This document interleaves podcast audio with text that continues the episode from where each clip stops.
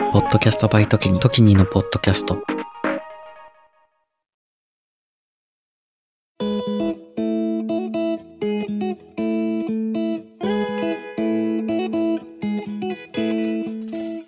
こんにちは。地球地元化計画パーソナリティのトキニです。この番組は数年後に仕事を辞めて世界一周をしたい私トキニが各国に詳しめなゲストと一緒にその国の魅力について語り、あわよくば1週間分の滞在計画を立ててもらおうという世界一周準備系ポッドキャストです。今回ですね、ゲストにお呼びしているのは、勝手に観光局シリーズのツイッターを運営していらっしゃるともさんです。こんにちは。よろしくお願いします。こちらのツイッターアカウントなんですけど、勝手に、えーブルネイ観光局、マレーシア、タイ、インドっていう、まあ、4カ国やってるみたいで、どういうツイッターをされてるんですか、これ？あ、はい。えっ、と、これはですね、うんうん。まあ、最初はマイナーな国から始まったんですけど、うんうん。こうマイナーな国だったら日本であんまり知られてない国を、うんえー勝手にうん広げていくってなんか素敵だよねっていうのから始まって、うんなんか将来的にはなんかその勝手に国連みたいな感じで、うん。勝手にいろんな国を応援してる人たちが、うんあのコミュニティになったらいいよねっていうところで。一番最初にブルネイを始めて、あ、そうなんですねはい、そこから始まっていきました。えー、あの、観光系のツイッターで結構有名なのが、ナウル。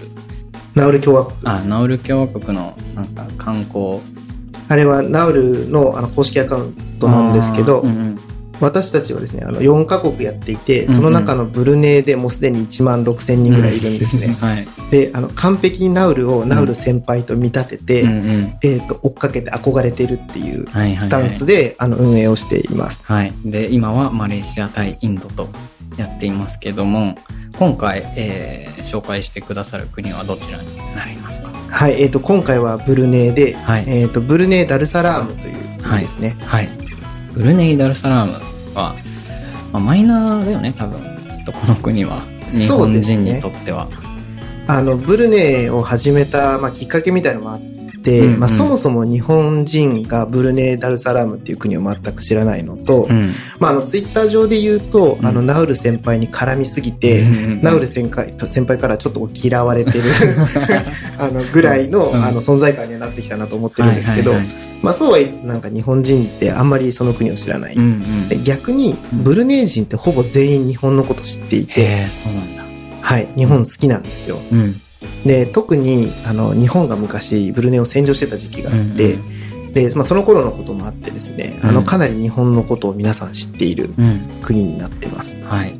わかりました。ありがとうございます。じゃあ、前半はブルネイについての、えーざっくばらんな豆知識だったり、国の、えー情報についてですね。で、後半は観光地だったりとか、実際どういう旅行ができるのかなみたいな話を具体的にしてもらおうと思っています。よろしくお願いします。よろしくお願いしますまあ、早速、ブルネイってどんな国かなっていうところから伺いたいんですけれども、日本からどうやって行くとかありますかね？あはい、えっ、と、日本からはですね、一番簡単なのは、うんえっ、と、ロイヤルブルネイ航空というですね、うん。あの、素晴らしい航空会社があってね。はい、あのー、ブルネイってすごくリッチな国なんですよね。うんものすごい裕福な国で、うんあの、お国柄がすごく出てる、こう、黄色ですね、すごく綺麗な制服の、うん。あのー、かっこいい航空会社があってですね、そこが直行便を出しています。あそうなんだ。はい。それで行くのが一番早いと思うんですね。んで、6時間ぐらいでも着いてしまうので、あ意外と近いね。そうですね、はい沖縄往復してるぐらいの感覚で行ってもらえたらと思います。はい。ブルネイ自体の場所なんですけど、まあ、東南アジアに当たりますよね。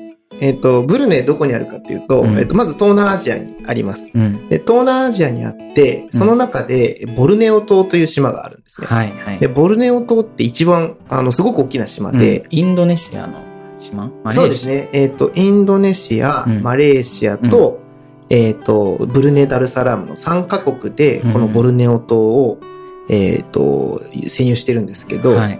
ブルネイはその中の本当にちっちゃな一部で、うんえっ、と、国境のほぼ全てをマレーシアに囲まれてるような。地域になります。はい。はい。まあ、海に面してる。そうですね。そうですよねはい。はい。じゃあ、とりあえずあの、ブルネイって、うんなんか多分ほとんどの日本人知らないと思うので、うん。あの、ブルネイの国のお話から少ししていくとですね、はい。どうしてもなんか観光系のツイッターやってるんで、うんこうブルネイのなんか豆知識だったり、どんな国みたいに言いたくなっちゃいがちだから、あの、そこからちょっと話させてもらったらと思うんですけど、うんあの、ブルネイ・ダルサラームっていう国がえっ、と、正式名で、はい。はい。永遠に平和な国、ブルネイみたいな。永遠に。そうなんです。へっていう本当に平和な逆に国でですねえ。。はい。で、えっ、と、名前だけの国いっぱいあると思うんですけど、うんあの、ブルネイはマジで、えっ、と、平和で、うん。国を挙げて1年で1回殺人事件が起きるか起きないかぐらいのうん。犯罪率。すごいな。それはもう文化的に何か異なると言っても過言じゃない。はい、そのぐらい平和で、うんしかも、あの、イスラム教の国なので、はい。えっ、と、タバコもお酒もなくて、うん。で、まあ、入国する人たちはですね、あの、決まった分量、まあ、例えばワインボトル2つ分とか、うん。あの、そのぐらい持ち込めるんですけど、はい。基本的に国の中でお酒も買えない。うん。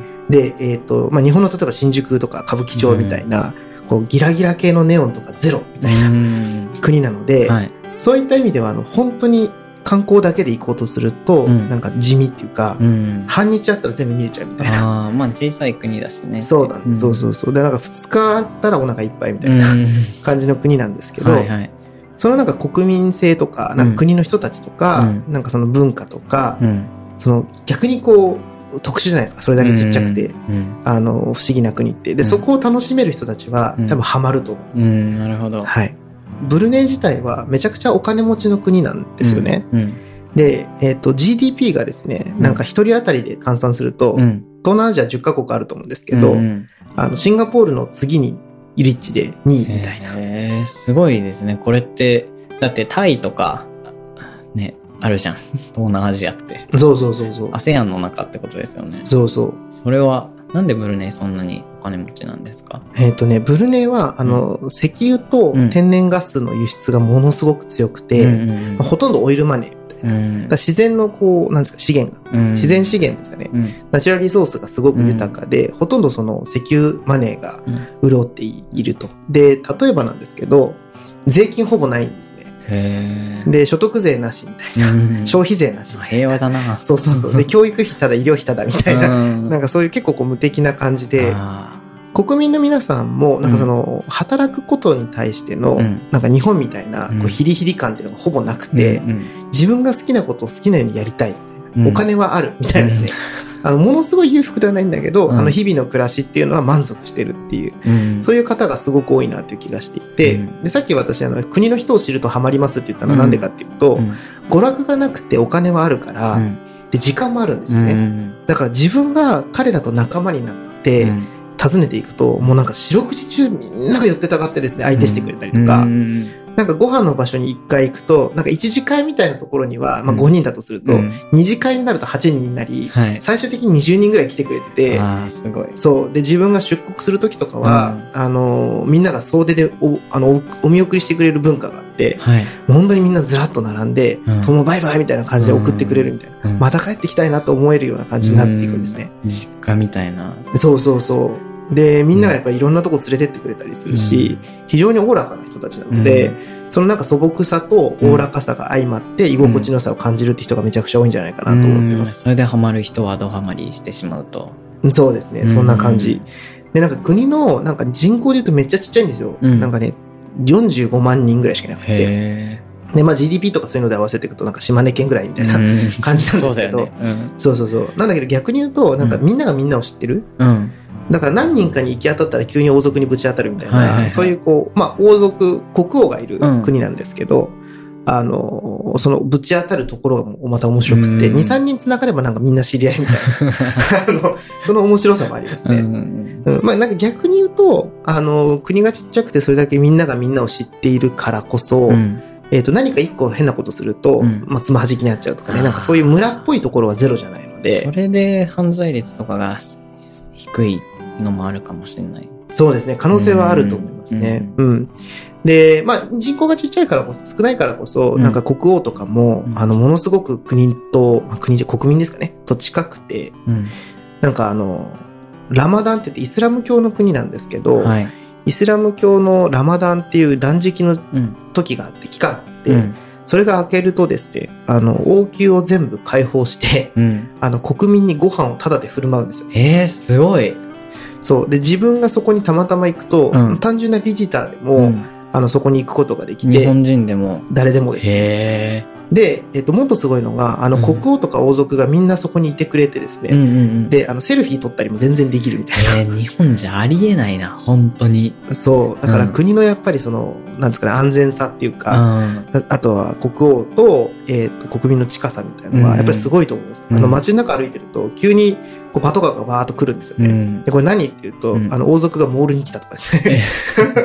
何でしたっけ？映画館とかにも。あそうそうそう映画普通に見に来るみたいな。へで誰がいいのって王族ですみたいなですね。うん そんな感覚のあのボルキア国王って言うんですけどね。はい。で日本にもあのいらっしゃったことがあって、はい。少し前にあの天皇が変わったじゃないですか日本でも。はいそうですね。はい、そのセレモニーの時に、あの国王とですね、ただ息子さんがいらっしゃったんですよね。うん。うん。で、息子さんマジでイケメンで、うんあの、インスタでものすごい人数のフォロワーいるんですよ。100万人単位で多分いて。すごい。そうそうそう。なんか世界一。の国民超えてるじゃないですか、人口。いや、間違いない。多分4倍ぐらい。で、なんかあの、国民だけじゃなくて、なんか世界中で、確かに一番フォロワーの多い、うん。あの、王室？うん。メンバーみたいので、なんか多分有名になっはいはいた超イケメン王子がいるみたいなちょっと。皆さん検索してみてください。はい。みんなにもチャンスあるかもしれない。そうですね。うんあの、会えるんで、ブルネイ行ったら映画隣で見れるかもしれないんでね。可能性ありますはい。セルね。フィー撮れるかもしれないですし。間違いないですね。で、あとなんか噂によると、なんかちょっとお金持ちストーリーであれなんですけど、はい。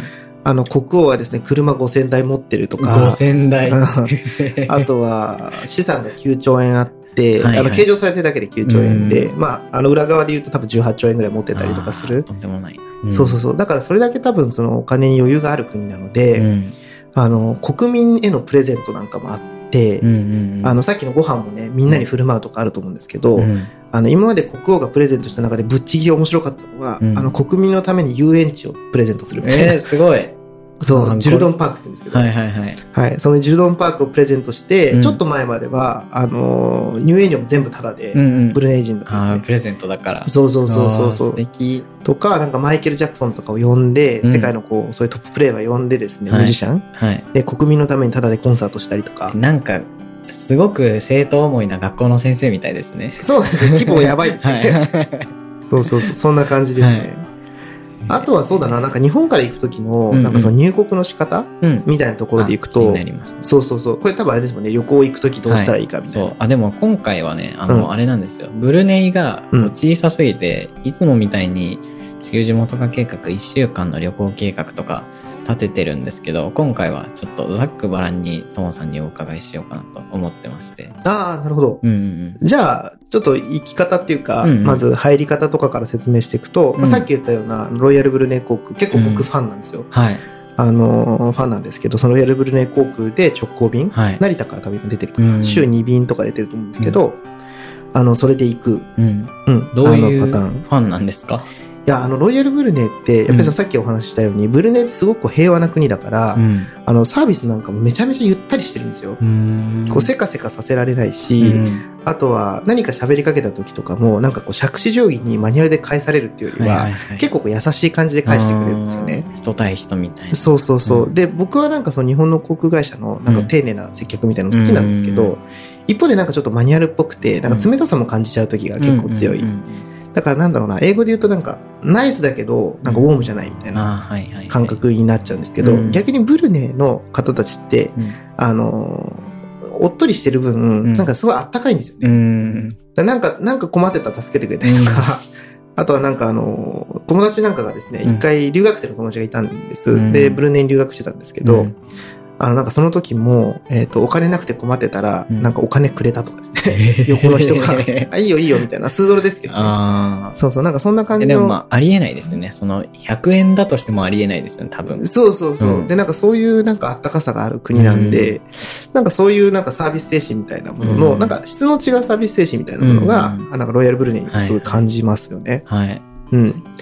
で、まあ、えっ、と、すみません、話を戻すと、えっ、と、成田から直行便で、えっ、と、成田からバンダルスリブ川っていうですね、うん。めちゃめちゃ長い名前の首都がありまして、はい。あの、そこに直行便が飛んでますと。はい。らそういった船で、あ、ごめんなさい、飛行機で入るか、うん。えっ、と、もしくはあの、経由、あの、クアラルンプールとかマレーシアの、うんあのシンガポールとか、うんああいうところを経由して入ってくる。うんで、旅行するんだと、なんか東南アジアで、えっ、と、知り合いがいない状態でブルネイだけってなかなか、うん。あの、回りづらかったり確かに。うん、ハードル高いんで、うん。まあなんか、えっ、と、マレーシア観光のついでとか、うんシンガポールのついでに、なんか 2, 3日ぐらい寄って、うんなんかブルネイの良さを体感して帰って、うんで、友達作ったらまた行くみたいな。そうそう、何回か行くと味が出る国なんじゃないかなと思う。すごい、すごいな。なんか、噛めば噛むほど美味しい国。スルメう。ん。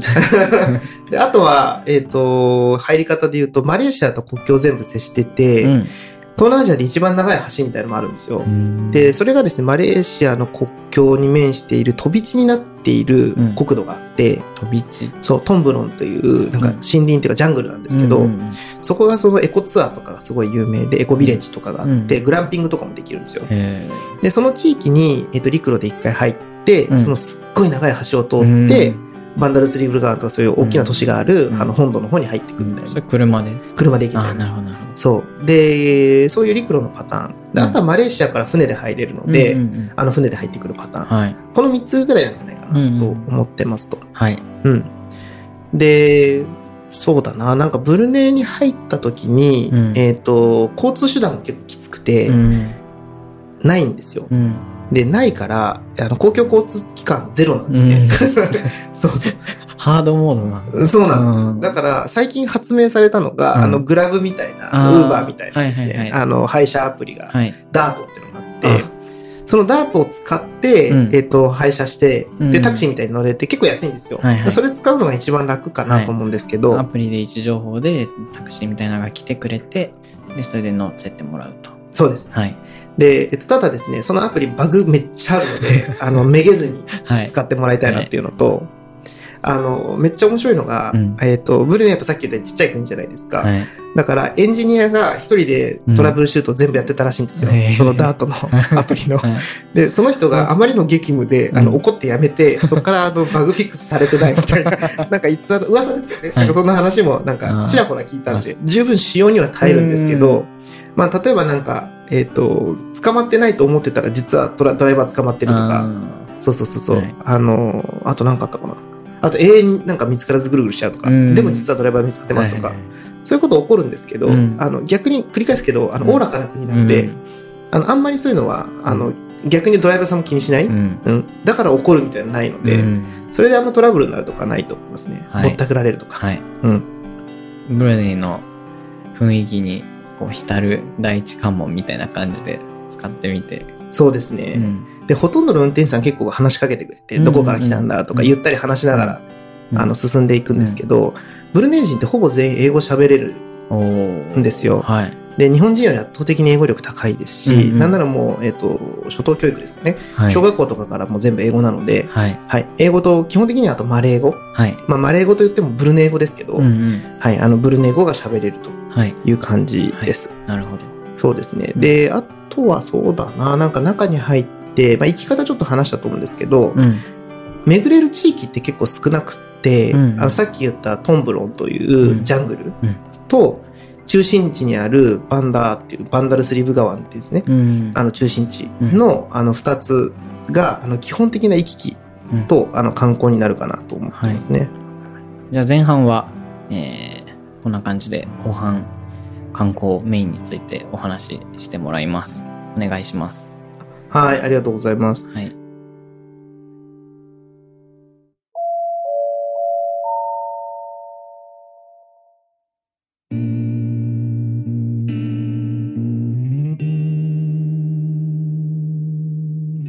そうですね、なんか、一週間ですよね、うん今回。まあ一週間と言わずにどんなアクティビティがあるかざっくばらんにちょっとうん。話していけたらと思うんですけど、うんえっ、と、今からこう話すいろんなアクティビティをなんか2、3日で詰め込んだら、うんあの観光終了すると思ったらいいと思います。はい。はい。私、あの、2回行きましたけど、うんあの、ブルネー人も観光全部終わったねって言われたので、あのそのぐらい、あの、限られてですね。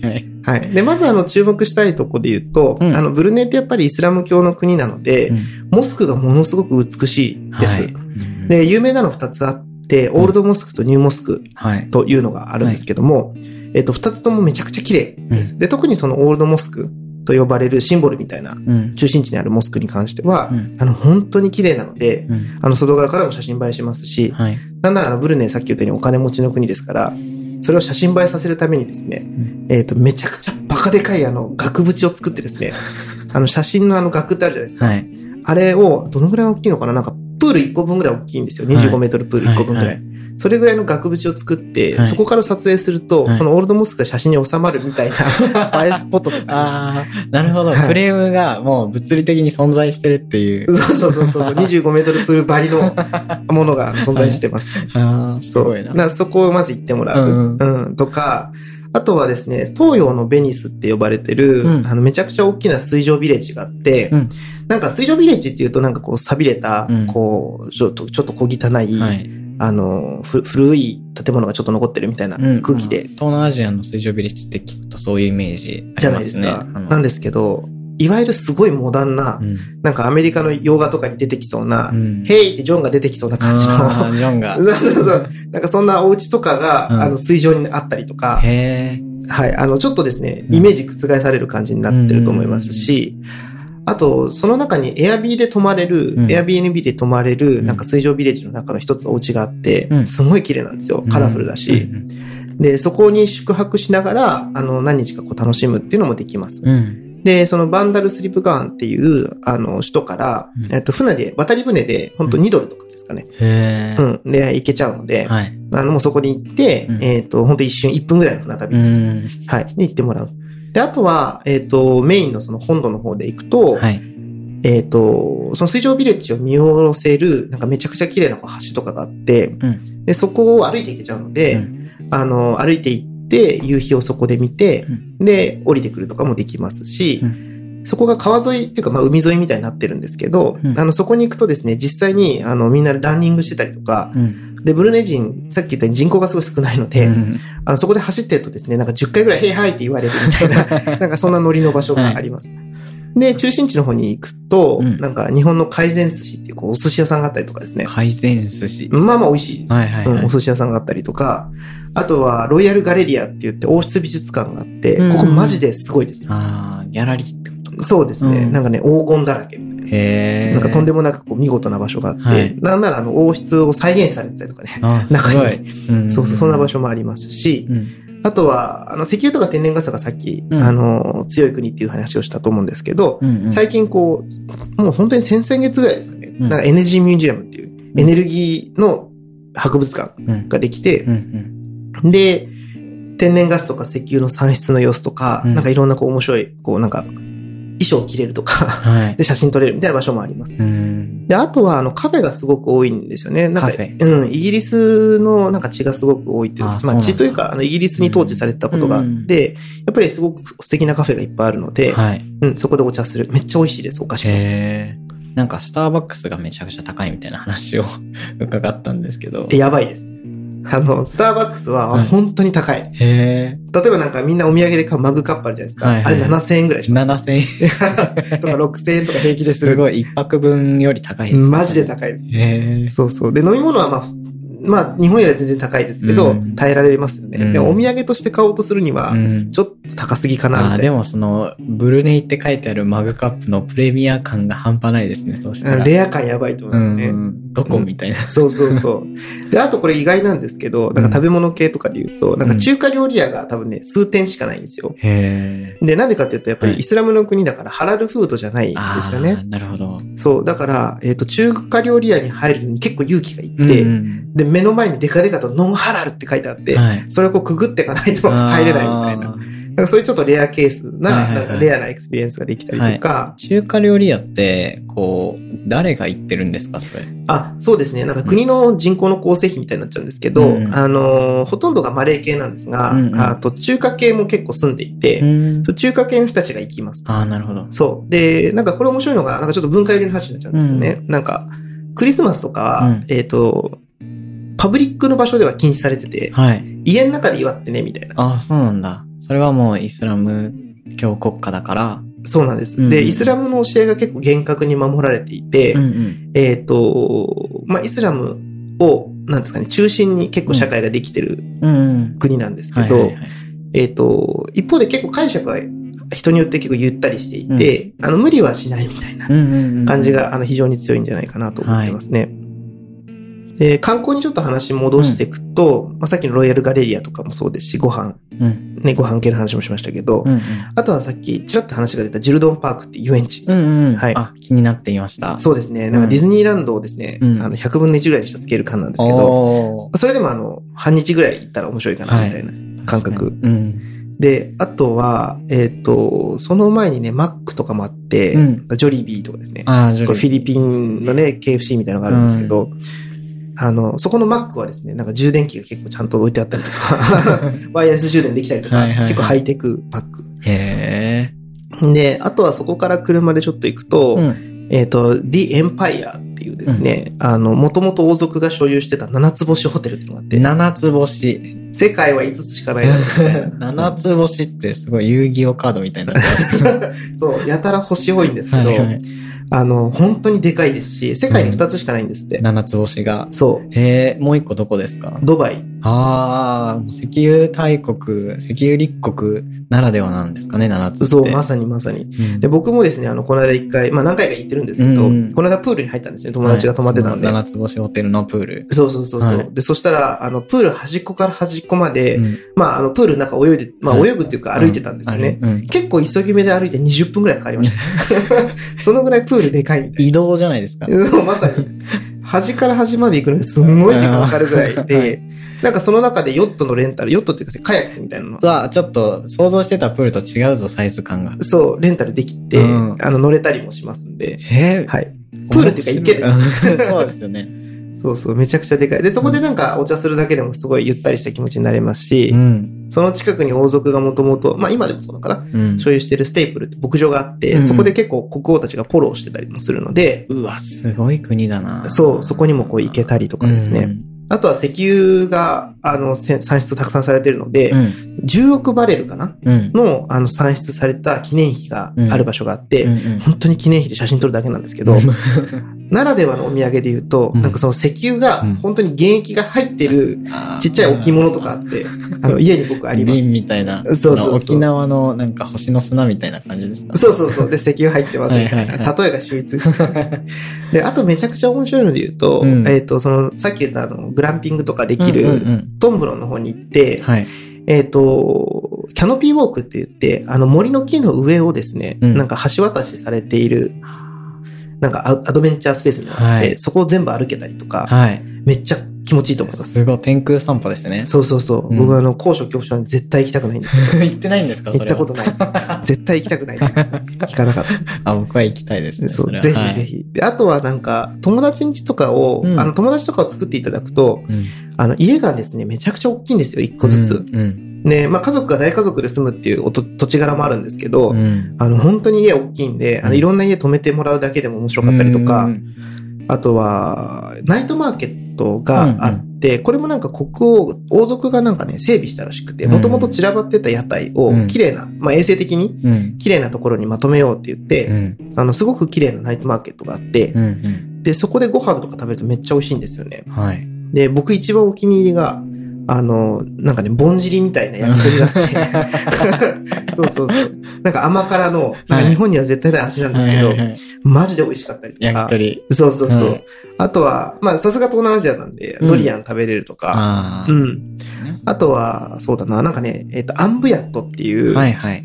お箸の端っこを、うん。まあ、割り箸を切ってない状態の、なんか箸みたいなのがあって、ピンセットみたいな。に近い感じなんですよね。で、それを、えっ、と、使って水飴みたいに巻き取りながら食べるくず餅みたいな。ああ、郷土料理みたいな感じですかね。そうそうそうそうそうれってんんで、美味しいかって言ったらね別にそんなすごい商品じゃないんですけど、あの、結構面白いと思います、ねなん、か、つけたりとかして食べるんです。そうそうそうそう、うんタレとかいろんな種類があって、はいはいなんかそれをつけて食べるみたいな。へえ、まあ、か経験というか体験で、あ面白いご飯になるかもしれないですね。間違いないと思います。うんで、まあそこだけしかないですね。うんで、あとはそのマレー系の料理とかがお好きな方、ちょっと甘辛系が好きな人だったら、うんなんか天国ですね。マジで美味しいと思うんで、うんブルネ全体的にご飯すんごい美味しいと思います。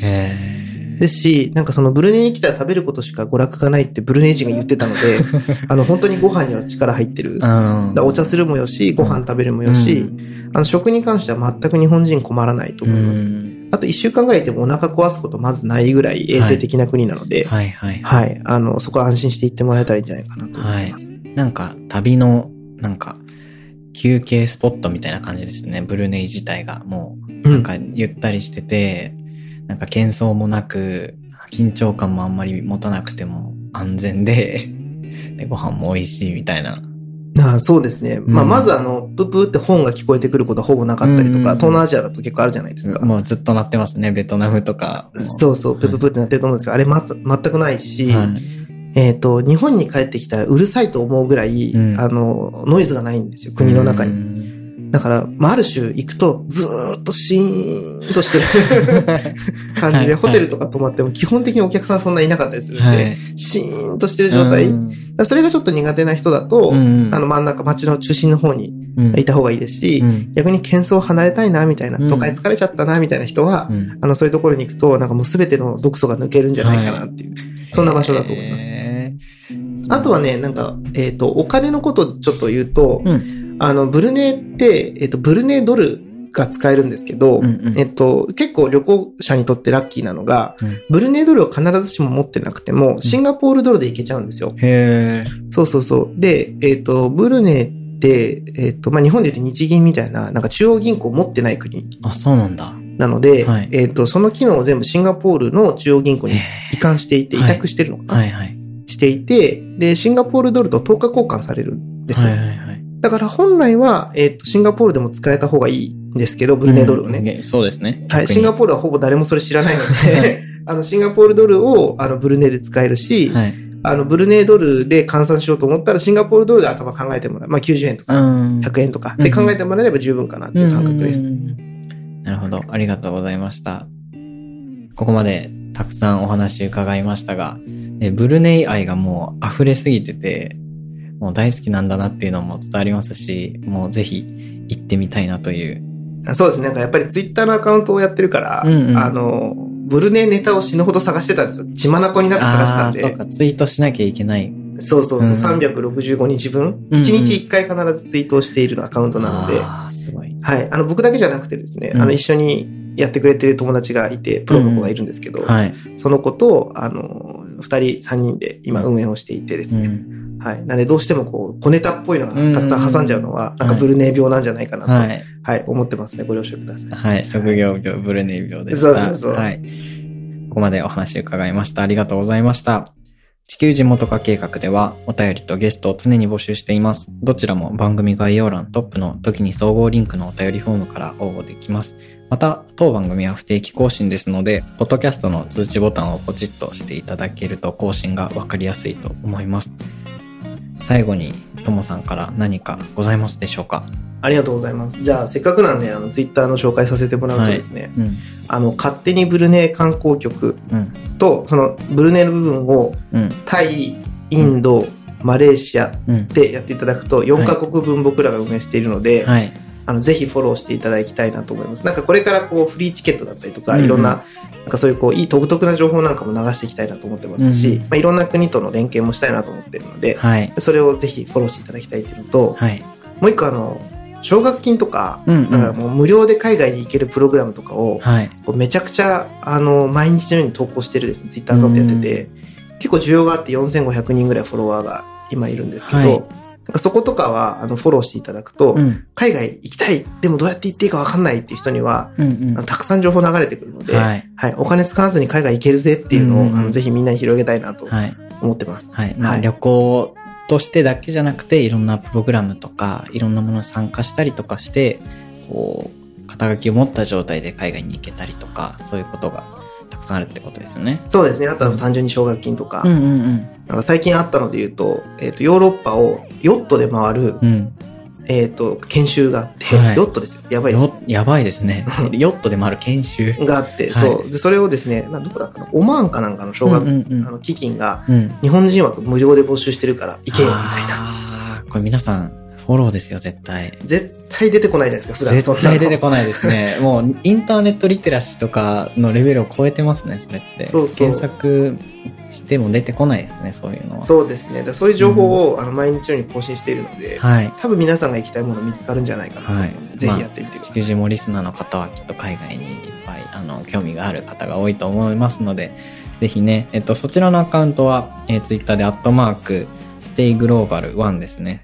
ステイの S とグローバルの G が大文字になってまして、最後に数字の1、ストエステイグローバル1となっております。よかったらフォローよろしくお願いします。お願いします。それじゃあ、えー今回はブルネイ・ダルサラーム、えー東南アジアの石油大国のお話をともさんにお伺いいたしました。本日はありがとうございました。ありがとうございました。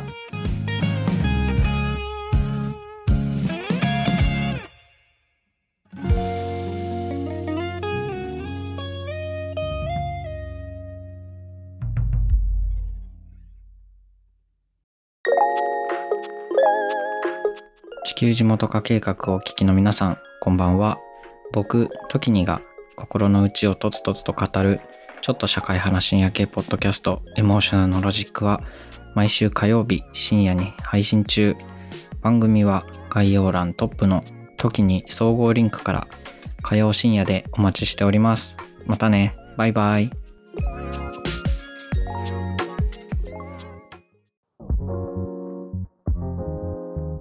時にです。今を精一杯生きる同世代ゲストたちとのフリートークの中からみんなの将来への種を見いだしていく未熟な僕たちの未来へのアーカイブ Z 世代のスポットライトは不定期随時配信中番組は概要欄トップの時に総合リンクからみんなに聞いてもらいたいお話たくさんあります